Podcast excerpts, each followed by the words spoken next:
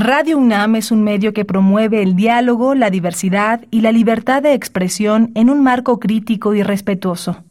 Los comentarios expresados a lo largo de su programación reflejan la opinión de quien los emite, mas no de la radiodifusora. La Facultad de Derecho de la UNAM y Radio UNAM presentan Toda sociedad requiere para su funcionamiento regirse por valores, principios, normas e instituciones. A diario escuchamos, leemos y opinamos sobre temas relacionados con la legalidad. Pero, ¿verdaderamente conocemos nuestros derechos y obligaciones? Tu participación es indispensable. Acompáñanos. Derecho a debate. En la cultura de la legalidad participamos todos. Conduce Diego Guerrero.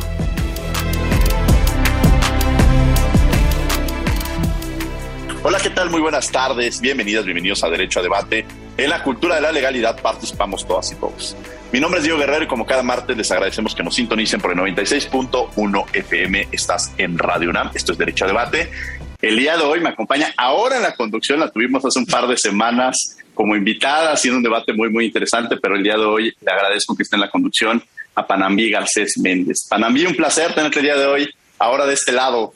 Muchas gracias por la invitación, Diego. Yo encantada con las invitadas que tenemos el día de hoy. Pues bueno, el tema de hoy, del tema de hoy es violencia política de género y es importante porque es uno de los retos eh, más cruciales sobre este tipo de violencia es que hay una falta de consenso y claridad en general en cuanto a su definición. ¿No? Los términos que más se utilizan eh, son violencia de género en el ámbito político, violencia contra las mujeres en política o violencia política en razón de género. Eh, y bueno, lo, que tiene que ver estas tres eh, en que coinciden es que en general es cualquier agresión física o psicológica ejercida por responsables partidarios y otros actores políticos para resistir la presencia de las mujeres en la vida pública. Y esto es crucial porque no solo tiene que ver con una agresión personal, sino con una clase de statement, podría decirse, para que el resto de las mujeres que ven la agresión se tengan desincentivos para participar y, formar parte de, ese ámbito. Eh, y por ello es que es muy importante platicarlo, porque en este caso lo que se busca es crear eh, quien ejerce este tipo de violencia un efecto dominó con la finalidad de negar que la participación de las mujeres en la, en la sociedad se dé. Eh, y pues bueno, así este acto aumenta el sentido de vulnerabilidad entre los integrantes de esa comunidad, es decir, las mujeres que hacen política o que participan en política, y sugiere que las mujeres no pertenecen a, esa esfera pública y que por tanto pues no deberían eh, estar en esos espacios. Eh, en, este sentido es que se plantea que a partir de estas definiciones o a partir de estas, estos dilemas entre por qué se ejerce o en qué formas o en qué momentos, es que estaremos platicando hoy con Angélica y con Adriana ya nos diste la premisa de quiénes van a ser nuestras invitadas que ahorita presentaremos, pero antes vamos a escuchar las voces universitarias. ¿Qué sabe, qué conoce nuestra comunidad sobre el tema que vamos a abordar el día de hoy? Y regresamos a los micrófonos de Radio UNAM. Estás en el 96.1 FM. Las voces universitarias.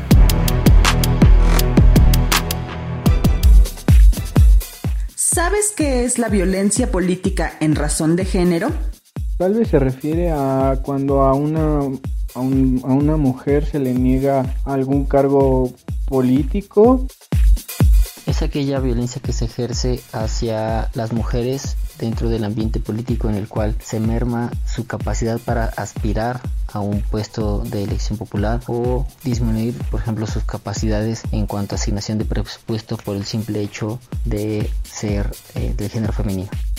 Creo que tengo una idea sobre qué es la violencia política en razón de género. Considero que, se, que puede ser cuando por alguna condición con respecto al género se discrimina. Puede haber una discriminación o puede atacarse y de hecho en discursos inclusive se ha escuchado cómo atacan a personas solamente por su género. Creo que esa es la, eh, la violencia, violencia política en razón de género es cuando se discrimina a las mujeres en aspectos políticos por el simple hecho de pues, ser mujeres, o sea, no se les pues da las mismas oportunidades y pues se ven discriminadas solo por ser mujeres. Síguenos en Instagram, Facebook y Twitter como Derecho a Debate. Bien, estas fueron las voces universitarias. Los invitamos a que nos sigan en las redes sociales, Facebook, Instagram y Twitter. Estamos como Derecho a Debate. Panambi, ¿quiénes son nuestras invitadas? Que ya nos diste la premisa.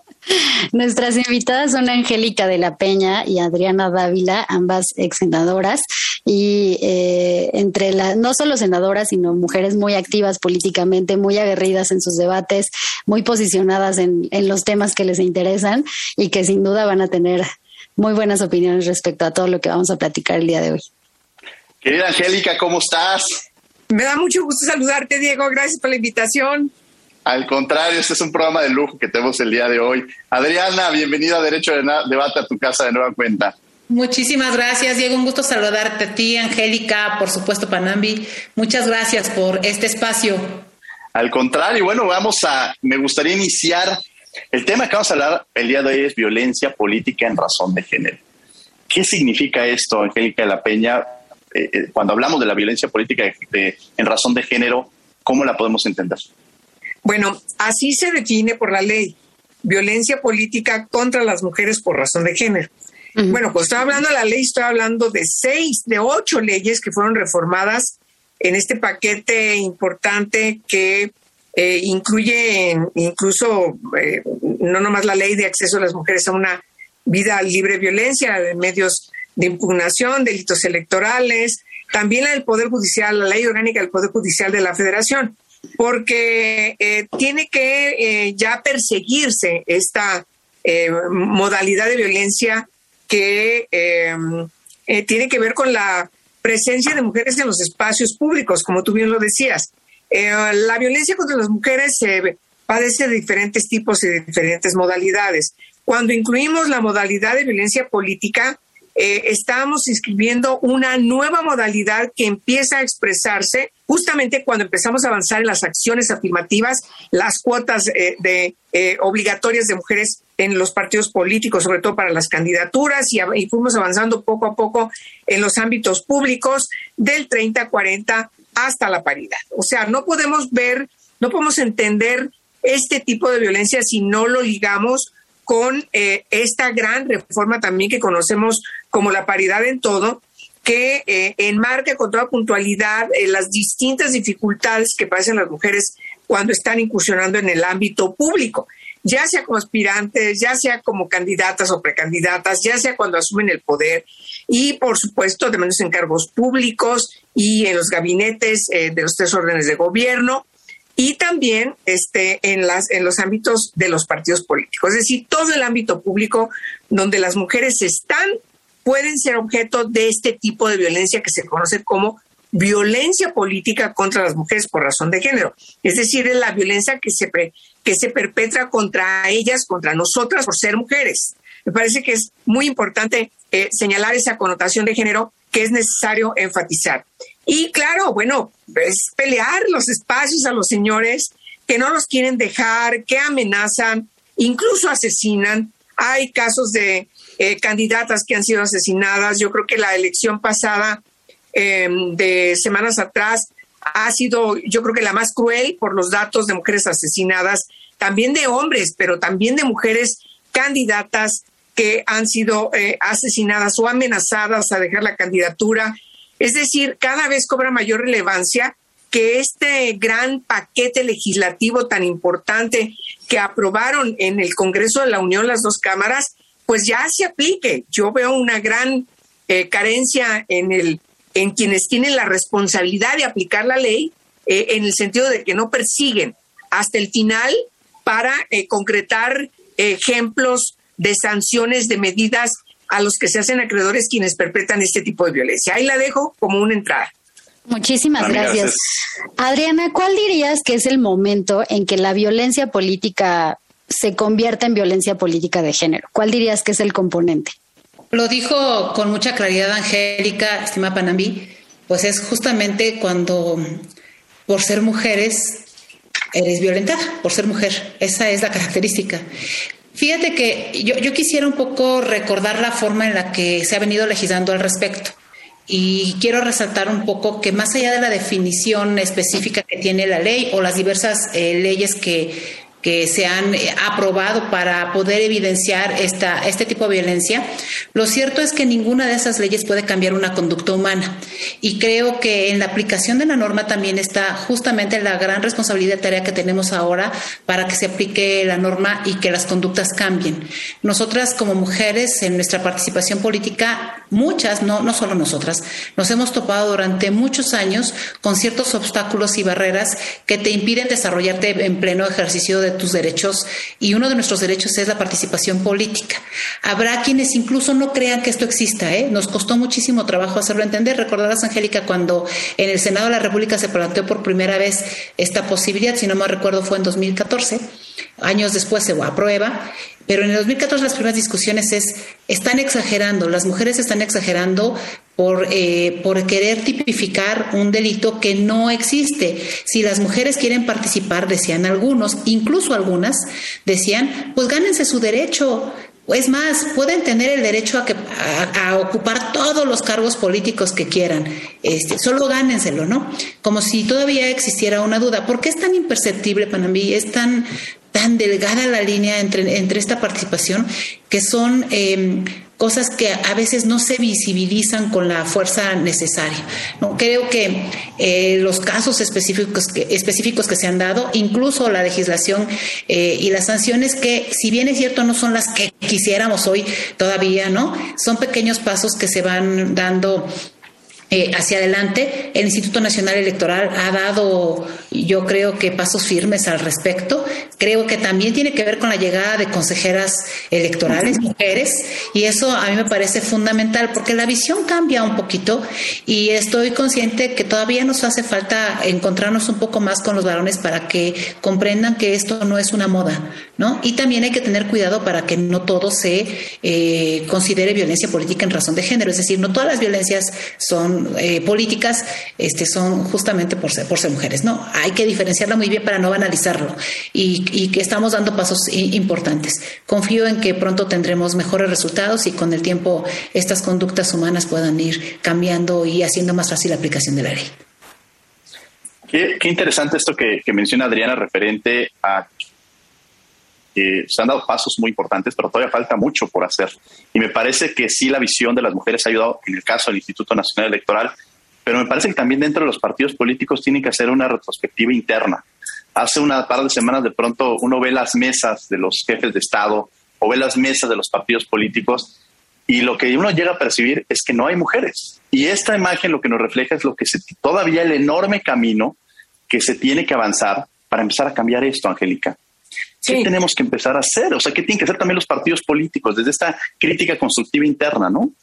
Sí, bueno, hoy, hay, hoy está circulando una foto muy criticada donde están puros señores, vaya, los tres presidentes de PRI-PAN-PRD, los tres coordinadores de PRI-PAN-PRD en la Cámara de Diputados y además todo un grupo importante de, de, señores eh, que forman parte de, de, de Sí por México, ¿no? En una gran mesa donde está eh, pero no hay una sola mujer.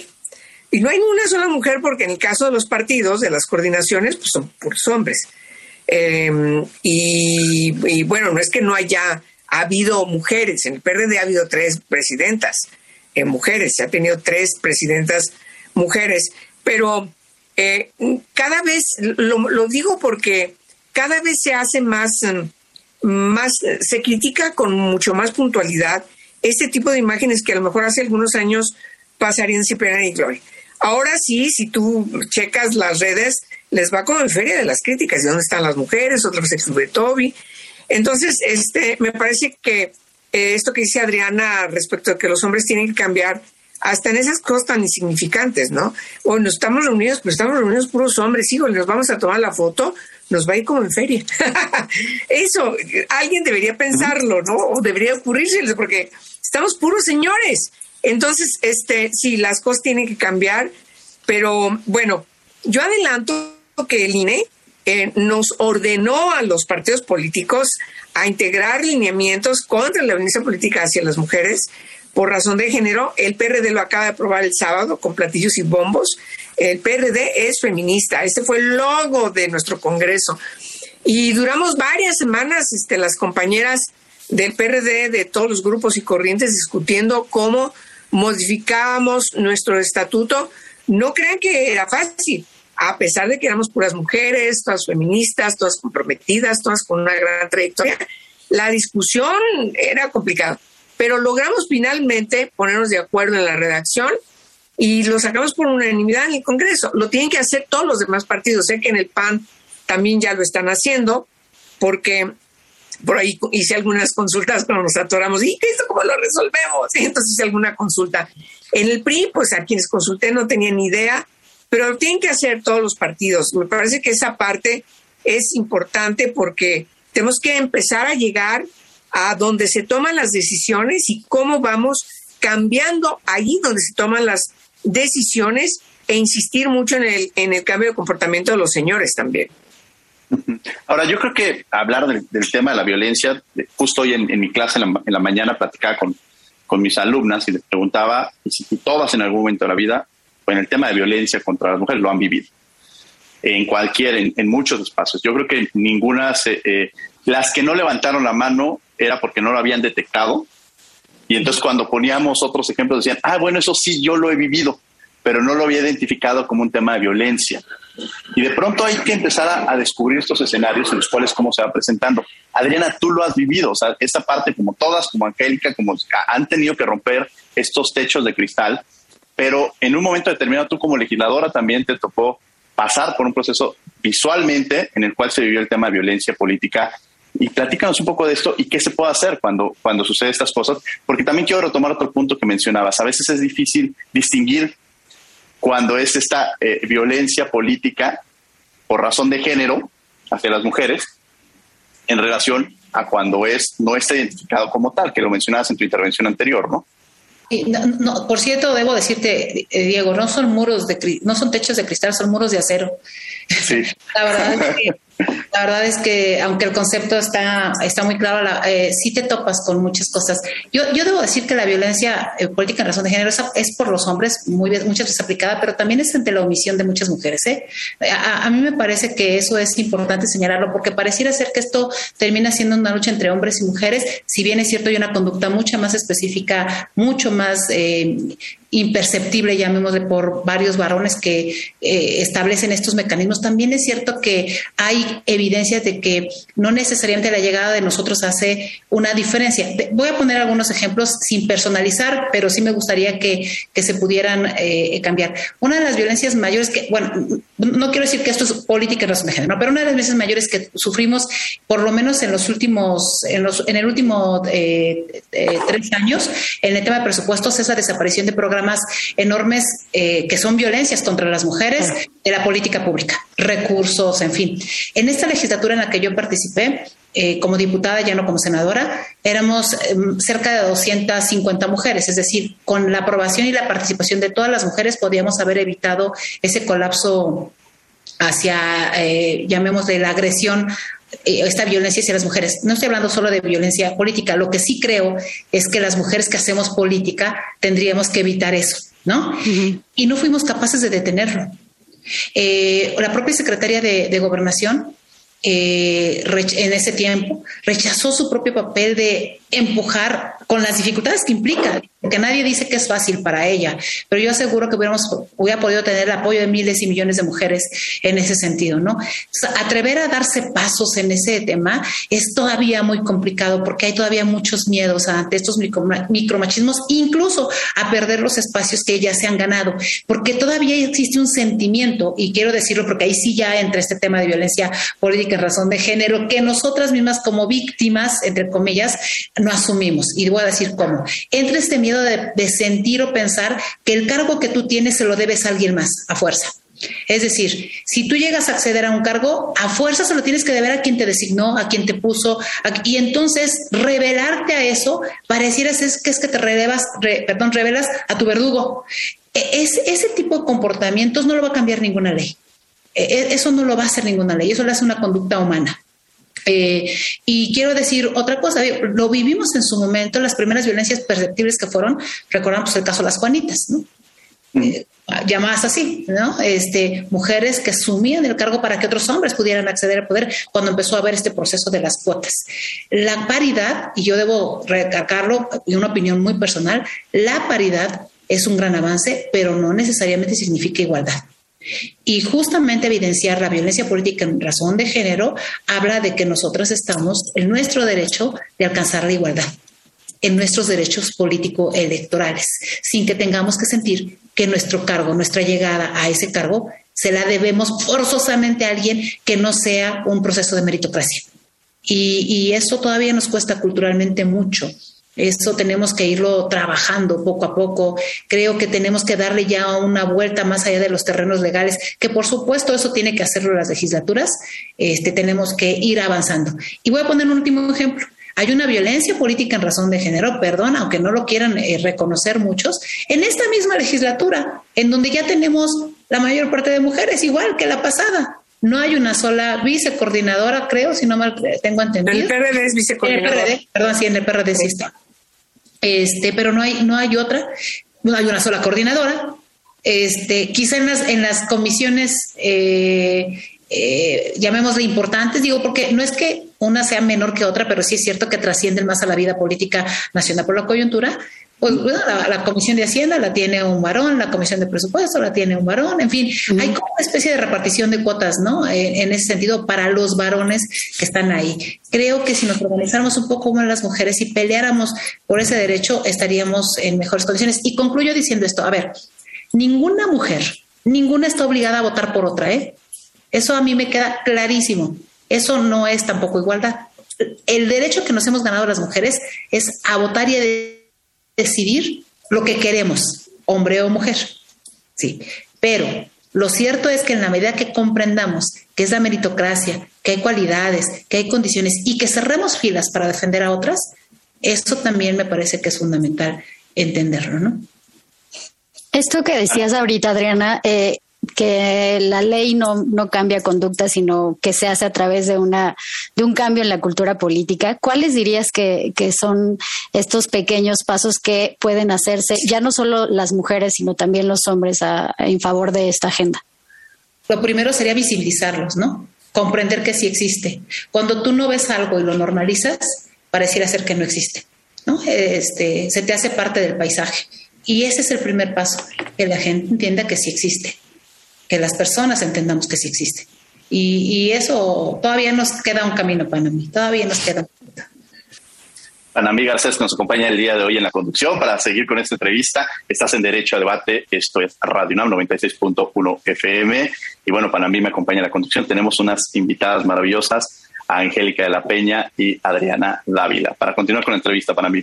Pues ahora podría preguntarle a Angélica si ella, bueno, ya nos platicó un, poquito sobre lo que se ha hecho desde, desde el Senado en este sentido y sobre todo desde el PRD.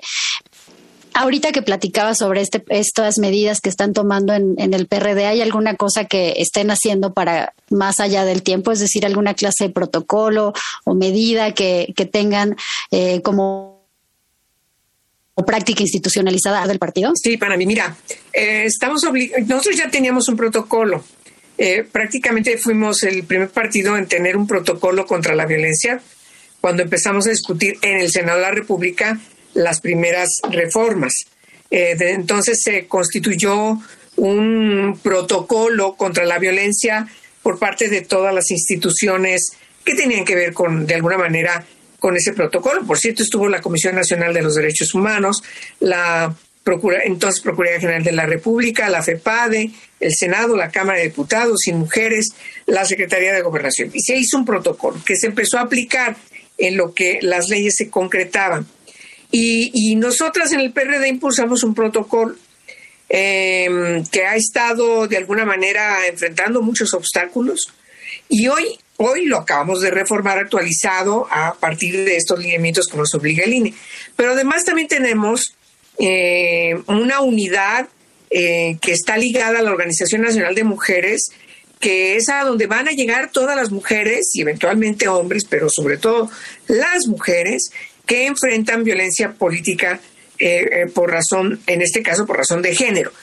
me parece que es, es muy, muy raro cuando un hombre padece algún tipo de violencia por ser hombre. La violencia política contra las mujeres por ser mujeres tiene una connotación claramente de una gran discriminación por ser mujeres y porque siempre las mujeres han estado circunscritas al espacio doméstico, privado. Cuando empiezan a incursionar en la política, ahí es donde eh, se enfrentan todas las broncas que hoy tenemos. Y esta unidad que tenemos en el PRD es eh, totalmente autónoma, la vamos a, conformar con compañeras, eh, eventualmente compañeros también, pero que tengan una especialidad muy clara que puedan dirimir y aplicar el protocolo y todas las, prácticamente las tesis que estamos planteando en el estatuto, porque eh, hay que garantizar un debido proceso, hay que, por supuesto, garantizar que todo el mundo es inocente hasta que demuestre lo contrario. Es decir, fuimos muy cuidadosas en, en que no vaya a haber algún amparo o que el INE nos fuera a regresar todo lo que reformamos, pero sí puntualizando que eh, no puede haber alguna cuestión, alguna eh, rendija por ahí que permita que los granujas que tenemos en los partidos, y lo digo con toda puntualidad, pues este, se salgan con las suyas. Durante la campaña quitamos a varios de candidatos porque eh, además lo quiero decir, también estos lineamientos integran la 3 de 3 contra la violencia.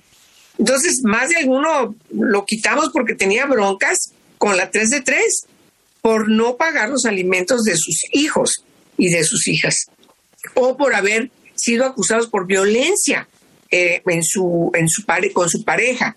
Entonces, eh, yo creo que ese tipo de cuestiones van a vindicar y van a eh, lograr que la política vaya también siendo pues más seria y, y, mejor presentada hacia la sociedad que nos critican mucho los partidos políticos. Claro. Y en ese sentido, Adriana, ¿cuáles dirías que han sido las medidas que se han tomado al interior del PAN, si es que se han tomado algunas, para contribuir a, que esta violencia política no se siga reproduciendo? Sí, se han conformado algunas comisiones, hay, hay elementos similares a los que Angélica plantea en el PRD, pero, pero sigo insistiendo. A ver, eh, la conformación de un área, la conformación de una norma, la aplicación no la garantiza. Eh, el, problema mayor de fondo, y creo que eso es a lo que tenemos que dar el siguiente paso, el problema mayor de fondo es cómo garantizamos que eso se materialice. Porque tú puedes tener todas las áreas habidas y por haber. Y, déjame decirte a mí algo curioso que me pasó recientemente, ¿no? En el caso concreto del cambio de dirigencias estatales en el país, ¿no? No hablaré del tema nacional, pero en el caso del, tema, de los temas locales, el tema de paridad fue usado prácticamente para hacer un pago de cuotas. ¿No? De, de, ciertos liderazgos. Y entonces, ¿a dónde pongo mujer? Pues donde me tenga que congraciar con cierta persona, ¿no? Eh, prácticamente dirigidas. Ese tipo de cuestiones también son violencias. También, también son violencias que, eh, que, se usan a raíz del pretexto del, del, combate a las mismas. Y eso hace mucho más difícil que puedas tú ir eh, diferenciando o esas, esas actitudes, ¿no? Eh, insisto, necesitamos trabajar sobre otros modelos que no necesariamente sean las normas. Las normas me parece que ya tienen elementos suficientes y tienen que aplicarse y tienen que, eh, tienen que eh, llamémosle, em, impulsarse. Es, eso no está discusión. Creo que el paso que tenemos que dar es cómo supervisamos que eso funcione. Y, y voy, a, voy a poner algunos ejemplos previos.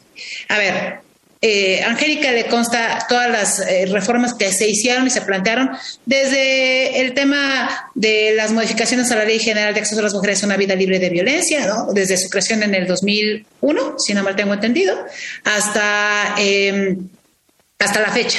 Hemos hecho un sinfín de modificaciones. Bueno, explíquenme por qué en lugar de tener ocho mujeres que mueren al día, por ejemplo, hoy tenemos diez, once, ¿no? Este, e, e, Es decir, ¿por, qué las cifras van avanzando en lugar de retroceder? Quizá es el momento de hacer un alto en el camino, de decir, a ver, estas son las reglas que tenemos y de empezar a darle un sentido distinto al seguimiento de la aplicación de las leyes. Evitar la impunidad, evitar que las conductas se sigan replicando, que haya de verdad un seguimiento a la aplicación de la norma y eso es parte de nuestras funciones eh, como partidos políticos. Eh, eh, y más cuando eres un partido político de oposición, ¿no? Es, eso nos obliga todavía más, porque los gobiernos aplican, eh, los partidos políticos en el gobierno tienden a ser permisivos en estas cosas, todos, todos, ¿no? Eh, ahora creo que el paso siguiente es cómo verificamos que eso este, ya no siga sucediendo. Entonces, si no vamos a querer resolucionar todo con otra norma y ahora que venga otra y ahora que venga el reglamento del otro reglamento de la otro reglamento y del otro reglamento y nunca cambiamos una conducta humana. Jamás. Claro. Sí, a mí que estos ejemplos que nos pones y además, a ver, la verdad es que sí se pueden crear muchas instituciones, se pueden crear muchas normas, este, se pueden crear, eh, incluso aumentar las penas en algunos casos. Pareciera que si aumentan las penas hay una reducción del delito cuando no es cierto. No, no es cierto. La realidad no pasa eso. al contrario, solamente es un discurso político para que socialmente digan, ah, se están haciendo cosas, pero la realidad es que no es esa la solución. Y me gustaría entrar con eso contigo, Angélica. Eh, ¿qué, algunos otros ejemplos para identificar pero también qué tenemos que hacer, o sea, cuáles son los pasos que se tienen que dar para que no termine este programa y digan, híjole, pues qué mal estamos en normas, qué mal estamos en instituciones, sino darles también esta, esta voz de esperanza de los cambios que se tienen que hacer, que son preventivos también considero, pero también es un cambio cultural y social. O sea, en la medida cada uno que digamos es que los políticos lo hacen, más bien reflexionemos internamente en nuestra casa, en nuestros espacios, qué estamos haciendo para cambiarlo y si realmente criticamos lo enfrente, pero no estamos cambiando nosotros de adentro. Angélica de la Peña.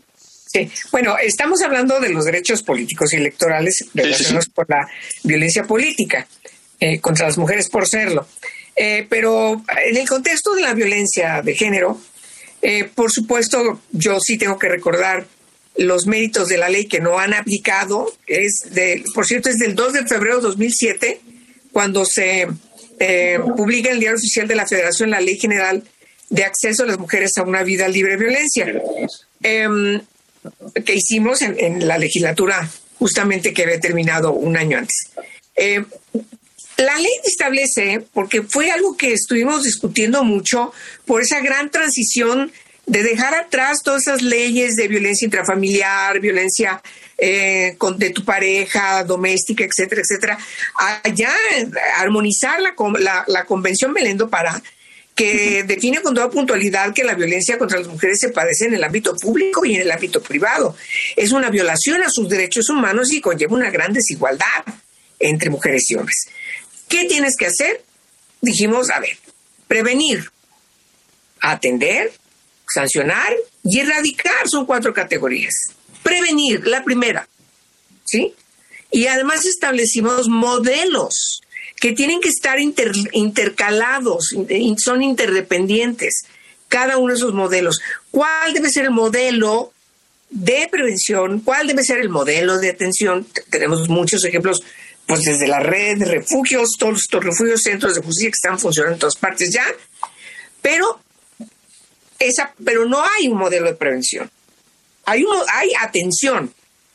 Entonces ya tenemos una falta. No hay modelo de atención. No hay modelo de sanción. Bueno, todavía seguimos batallando para homologar el tipo penal, por ejemplo, el feminicidio en varios congresos locales. Pues tenemos una disparidad en varios congresos locales que no han querido eh, modificar, reformar y actualizar, armonizar su código penal. ¿sí? Bueno, luego tienes un modelo de erradicación de la violencia, que eso es lo que, ese debe ser el objetivo de la aplicabilidad de la ley. No hay.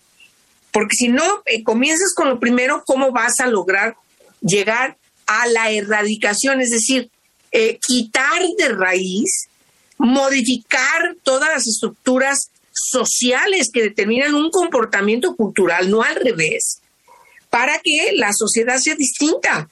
Bueno, la gente no cambia solamente porque el endile es una ley. Le puedes poner una medida, una sanción para, para castigarle por una afrenta a la ley penal, eso sí, pero no, a ver, a, nosotros nos interesa, yo creo que, que los hombres terminen en, la cárcel, por favor. Yo creo que tenemos que seguir insistiendo en la educación, ¿sí? Las niñas y los niños que se reconozcan como pares en las escuelas, que el sistema educativo ha sido lapso, ha, sido, ha, tenido un vacío frente a esa responsabilidad, por ejemplo, para formar a las niñas y los niños en todo el sistema educativo, incluso hasta las universidades. Desde comienza el kinder hasta las universidades, es todo un sistema nacional educativo, tú lo sabes muy bien, este, en dónde está la homologación no hay una homologación ni siquiera de criterios de cómo tiene que ser la educación en cada espacio para que nos lleve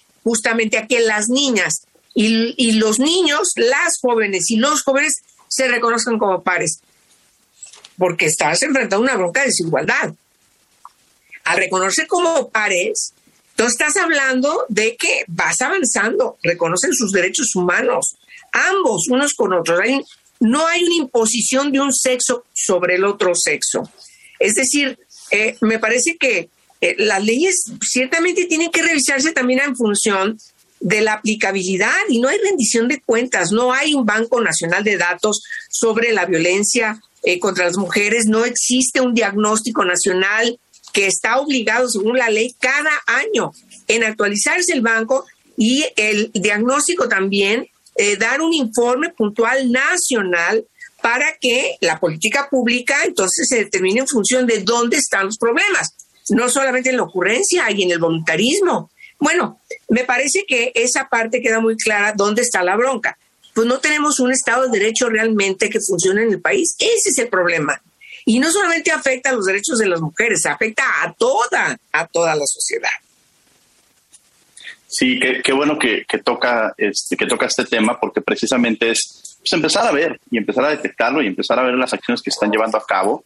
Adriana, eh, en tu primera intervención hablabas sobre esta situación pues violencia política contra las mujeres en razón de género, y hay casos en los que no es esa el, connotativo, es decir, llegan casos incluso al Tribunal Electoral y de pronto se empezó a hacer una ola de violencia política este, en contra de las mujeres en razón de género, y cuando detectabas y o analizaban el caso, no era esa la violencia que estaba generando, sino entraba dentro incluso de la discusión política. ¿Cuál es esta? Es una línea muy delgada, a veces detectarla, ¿no? Identificarla. y quizá esta parte creo que es muy importante que la tengamos clara. Y, para eso son obviamente las instituciones, porque tú tienes una definición muy clara en la ley, tienes protocolos, el propio, Instituto Nacional Electoral ha emitido sentencias, la, una eh, concretamente en el caso de tu servidora, en un tema eh, con Gerardo Fernández Noroña, eh, diputado en ese tiempo del PT hoy también, ¿no? Que, es un caso que el tribunal eh, trató, pero obviamente que fue previo a la, publicación de la ley, ¿no? Ese tipo ¿Y qué fue el procedimiento? Que eso creo que también es importante que lo detectemos. Perdón, Adriana. El procedimiento que se sigue hacia qué instituciones, hasta aquí un poco, en tu caso en particular, porque cada caso tiene una connotación distinta, pero creo que es importante identificar cuál fue este, eh, lo que te llevó a ti y, cuál fue el procedimiento que seguiste. Y yo, hice tres procedimientos, fíjate, y, déjame además narrar uno de ellos. Pero los tres procedimientos, uno fue ante el Instituto Nacional Electoral, que fue una queja. El, otro, em, el otro procedimiento lo hice ante la Fiscalía General de la República y el otro procedimiento lo hice ante el Comité de Ética de la Cámara de Diputados. Eh, el único que procedió en ese tiempo, insisto, porque además el hecho había ocurrido en agosto y la, y la ley se había aprobado en octubre. Entonces, el único que procedió fue el tema del Instituto Nacional Electoral, que curiosamente fue la segunda vez que tu servidor aparece ahí. A mí me da, ya, estoy como en este tema de estoy en un mercado ahí, entonces ya soy clienta, ¿no? Pero fíjate que para mí es importante porque finalmente es un proceso de, yo soy una mujer política, y tengo la posibilidad de empujar estas cosas. Y lo que yo he intentado hacer a lo largo de mis luchas en ese sentido, como lo ha hecho Angélica y muchas otras amigas a las que yo he tenido el gusto de contar con su respaldo, es evidenciar que nosotras tenemos que atrevernos a dar los pasos, ¿no? Más allá más allá de cualquier otra cosa, porque atreverte a dar un paso es el ejemplo que le das a otra para decir, oye, sí se puede, insiste, ¿no? Insiste. Tienes que acudir además a las instituciones que creamos para ellas, porque yo sí creo que son las instituciones las que deben dirimir, más allá de que estemos o no de acuerdo a veces en alguna resolución, pero son las instituciones la fortaleza más importante en donde se dirimen ese tipo de asuntos, ¿no? Y eso pasa por tener servidores públicos eh, responsables. Pero fíjate que una vez que se decidió en el Instituto Nacional Electoral y que hubo una sentencia, yo recuerdo cuando me tuve que ofrecer disculpas. Eh, estaba muy molesto porque además previo al ofrecimiento de la, de la disculpa vino todavía una retaída de, insultos, ¿no? Este, costó trabajo que eso sucediera. Eh, ahora, pero por lo menos ya dimos un paso y lo que te puedo garantizar es que jamás iba a volver a meterse conmigo, ¿no? Lo, el, reto aquí era que no se mete con nadie más. O sea, con no, pero ya vimos que se metió. Exacto. es que a lo que voy es no solo eso, sino viene con otra y viene con otra. Es decir, es tan difícil de identificarlo el asunto es cómo te defiendes desde la política y, y, creo que la única forma de defenderse es el instrumento, la ley y la institución, ¿no? Pero fíjense, curiosamente, y yo ahí agradezco porque ahí tuve el apoyo además de las diputadas del PRD y del, y del PRI y de MC, eh, este caso cuando se dirime en el comité de ética, eh, a mí me habla una persona de mi grupo parlamentario, varón, y me dice, tomamos la decisión de ya no continuar el procedimiento de tu caso. Y, y mi pregunta fue, ¿y por qué? Bueno, porque ya lo resolvió el Instituto Nacional Electoral y ya se definió. Y le dije, eso era una instancia completamente distinta a lo de la Cámara de Diputados. Era otra instancia que teníamos que haber respetado. Y me dicen, bueno, es que acuérdate que nosotros tenemos el comité de ética. Por tanto, el argumento que se estaba dando es que como teníamos el comité de ética, lo presidía una panista, entonces teníamos cierto interés en que se resolviera y estábamos actuando de manera eh, parcial, no, no clara, ¿no? Le dije, a ver, son cosas distintas. Presidir tiene cierta responsabilidad y en esa, en esa presidencia tenía que tener cierta responsabilidad de esta lucha, ¿no? Y el PAN fue el partido que tomó la decisión de dejar y le dio el voto al resto de los partidos para que no se siguiera mi caso en, la, en el comité de, de, ética. Mi respuesta en ese sentido fue, ah, entonces preferimos quedarnos con, con el comité de ética y perder la ética. Qué barbaridad, yo no sabía. Fuerte. Sí, esa fue mi, mi, mi, respuesta. Como eso les puedo decir, o, muchos otros casos, ¿no? Pero para mí fue mucha frustración porque cuando tú empujas ciertos elementos, que no digo yo, yo puedo hacerlo, ¿no? Hay otras mujeres, eh, en el caso concreto de mi conducta, recordás, Angélica, creo que tú eras diputada también en esa legislatura, cuando a una compañera diputada del PAN también le sucede lo mismo y hasta le llevan flores después, ¿no?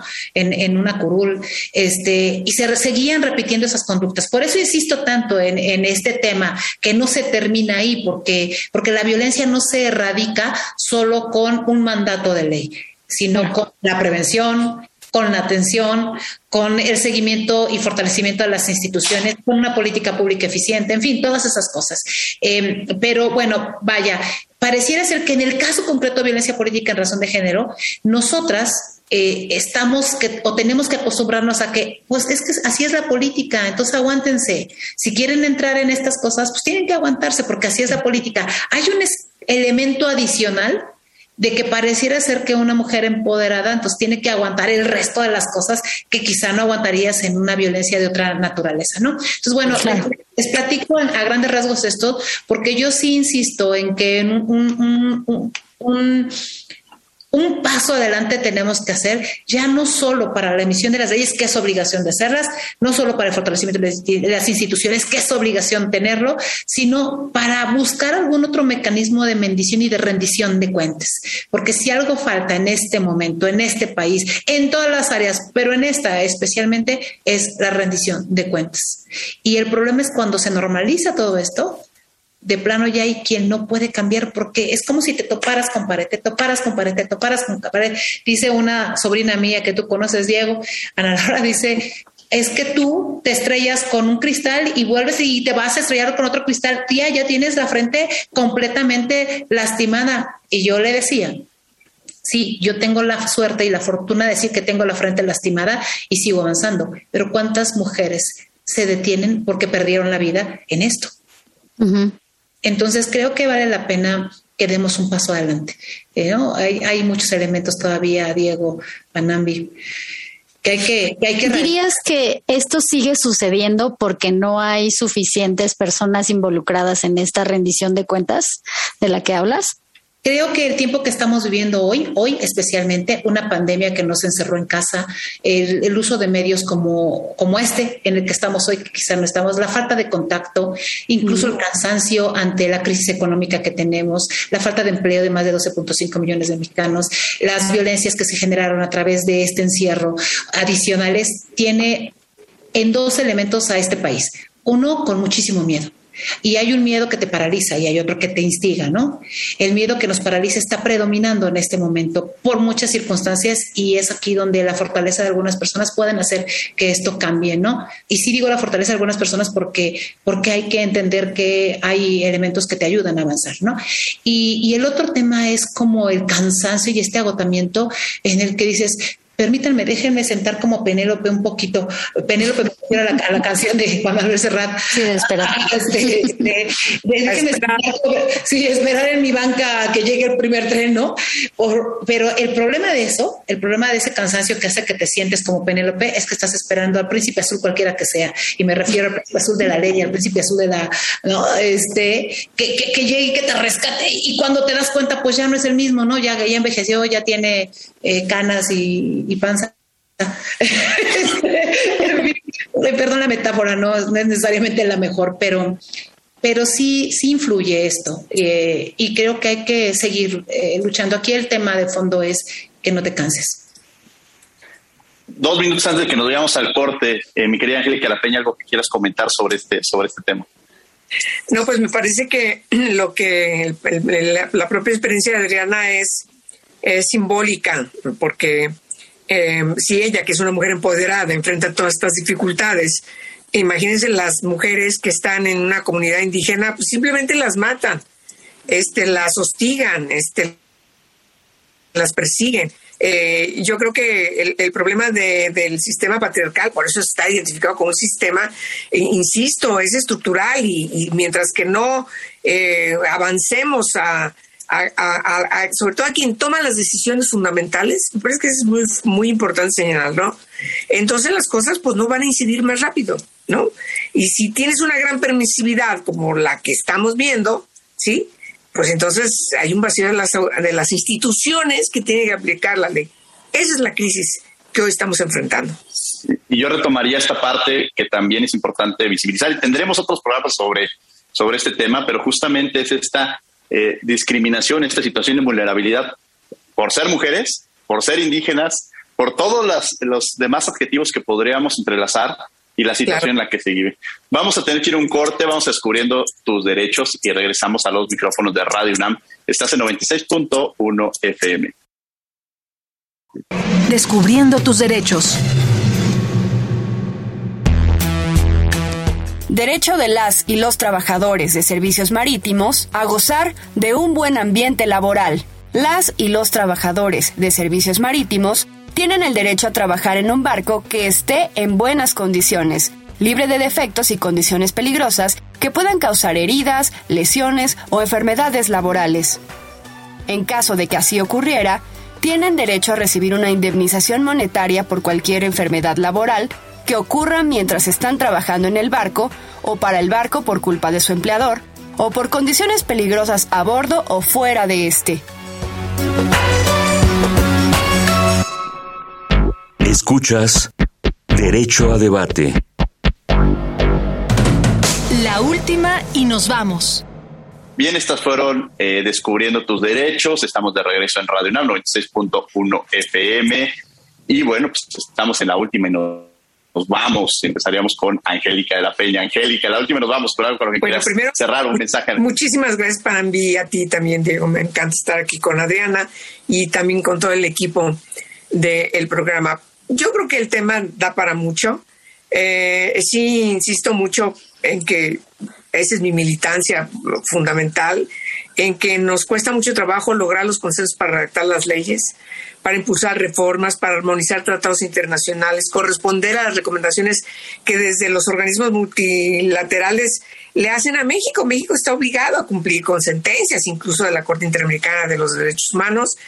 Y, bueno, hay una omisión eh, alevosa eh, que de parte de quienes tienen la obligación de implementar desde el Estado eh, todas estas obligaciones y por supuesto tengo que señalar con toda puntualidad que mientras que eso no eh, haya, mientras que eso no cambie, mientras que no exijamos eh, como sociedad, eh, sobre todo la que tiene más claridad, por ejemplo, quienes están en la UNAM, quienes forman parte del ámbito académico, que son los que tienen mucho más condiciones de, de, de quizás no distraerse de cosas más cotidianas que afectan a la gran mayoría de la gente, sino que quien tienen un gran conocimiento de las leyes Mientras que no hagamos esa presión de esta parte, de esta élite más informada, el gobierno va a seguir haciendo lo que le la gana.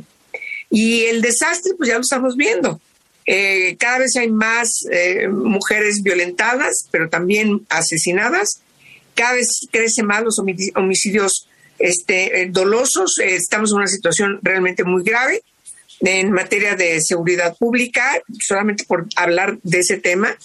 Y, y pues necesitamos seguir insistiendo en, que, en que hay que recomponer las cosas. Yo creo que es el último mensaje que tengo que dar. Hay que recomponer las cosas y la propia Constitución nos dice cómo recomponen las cosas cuando un gobierno te está fallando. Sé que decirlo con mutualidad, hay que prepararnos para recomponer las cosas.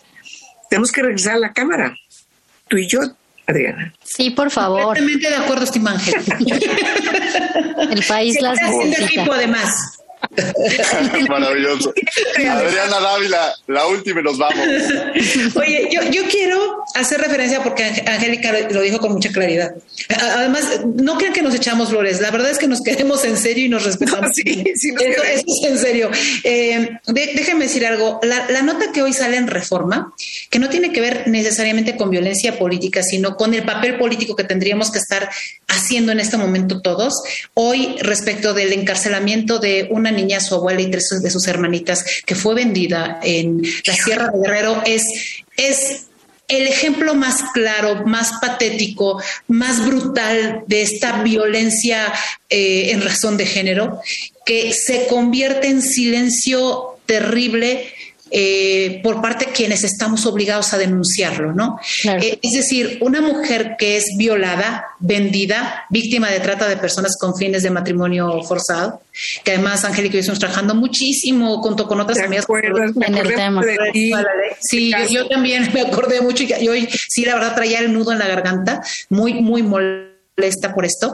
E, ese ejemplo tan claro es lo que determina que nuestra llegada a los cargos no se vea truncada, porque hacer la diferencia sí implica, si desde una visión feminista, y, yo soy una panista que soy feminista, lo quiero decir con toda claridad, porque luego dicen las panistas no son feministas, no, yo sí lo soy, y, tengo diferencias que siempre he respetado con las demás, pero sí es como un elemento en el que nuestra llegada puede hacer la diferencia para visibilizar estas cosas a a los que muchos varones prefieren hacer esto, mutis.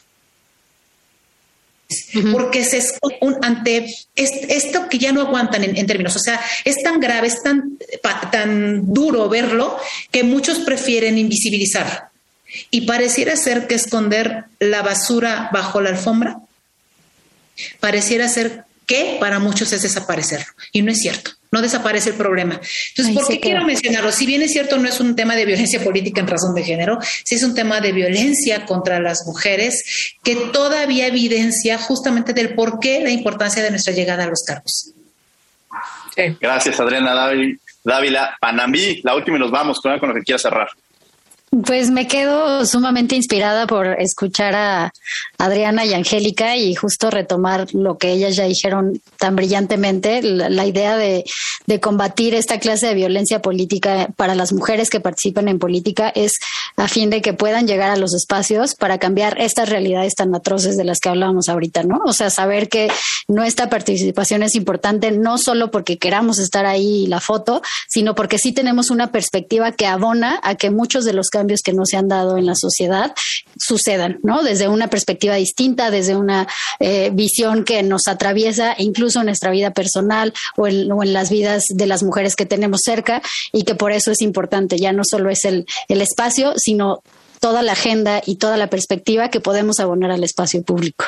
Claro. Muchas, muchas gracias. Para mí ha sido un placer estar con ustedes. Angélica La Peña, muchas gracias por haber estado con nosotros. Muchas gracias, Diego Banambi. Muchas saludos. Gracias. Adriana Dávila, mil, mil gracias por haber estado con nosotros. Al contrario, gracias a ustedes por la oportunidad y un gusto volver a saludar a Angélica, Diego, Panambi. Panambi, muchas gracias por haber estado con nosotros aquí en, Derecho a Debate. Muchas gracias a ti, Diego. Y bueno, les agradecemos a ustedes que han estado con nosotros. Los invitamos. Recuerden que todos los miércoles estamos en el canal 22 en Cultura al Derecho a las 7 y media de la mañana y a las 5 de la tarde, abordando diversos temas, la cultura, la cultura, la música, la literatura y las artes. Nos, nos los invitamos a que nos sigan y desde luego, eh, para mí ha sido un enorme gusto haber estado con estas tres mujeres que han visibilizado mucho el tema y que estoy seguro que seguirán construyendo por un mejor país, que creo que eso es una de las grandes labores que tenemos cada uno desde nuestra trinchera seguir trabajando y seguir construyendo. Desde luego agradecemos a la Facultad de Derecho y a Radio UNAM, coordinación Renata Díaz Ponti, como siempre, muchas gracias. Redacción y voz de las notas, Ana Salazar. Asistencia, Mari Carmen Granados, Elías Hurtado y Edgar Cabrera. Comunicación y difusión, Sebastián Cruz, controles técnicos y producción, Paco Ángeles. No olviden que nos escuchamos de ley todos los martes. Esto fue Derecho a Debate.